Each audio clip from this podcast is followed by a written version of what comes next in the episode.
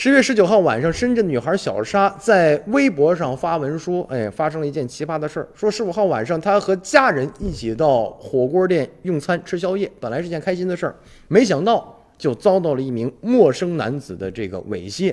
在家人和饭店老板的帮助之下，才得以逃脱。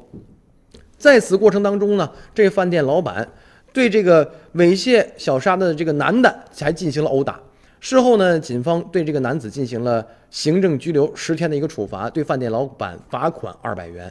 这小沙就在微博当中啊，自己就吐露了一下整个的过程，他就说了，说这个男的太过分了，他是先把我扑倒以后，然后用双腿紧紧夹住我，一只手往死里掐我脖子，一只手捂住我呼叫的嘴巴，随后对我是全身的乱摸和猥亵。那我的家人和饭店老板呢，是使出了很大的力气，都掰不开他的手。幸好呢，还有他这个同桌旁边的人呢帮忙，才得以逃脱。而且在整个的逃命过程当中，让我十分窒息和绝望，当即就报案，做了笔录。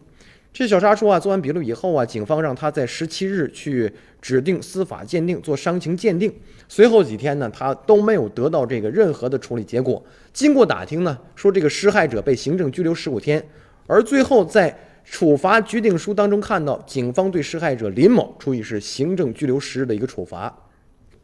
而且呢，这个他还说了，那几天呢，这个施害者的家人不停的骚扰到这个饭店的老板，威胁说这个饭店老板欧板他们的儿子要求这个饭店老板进行赔偿。这一情况呢，确实也得到了这个老板娘的证实。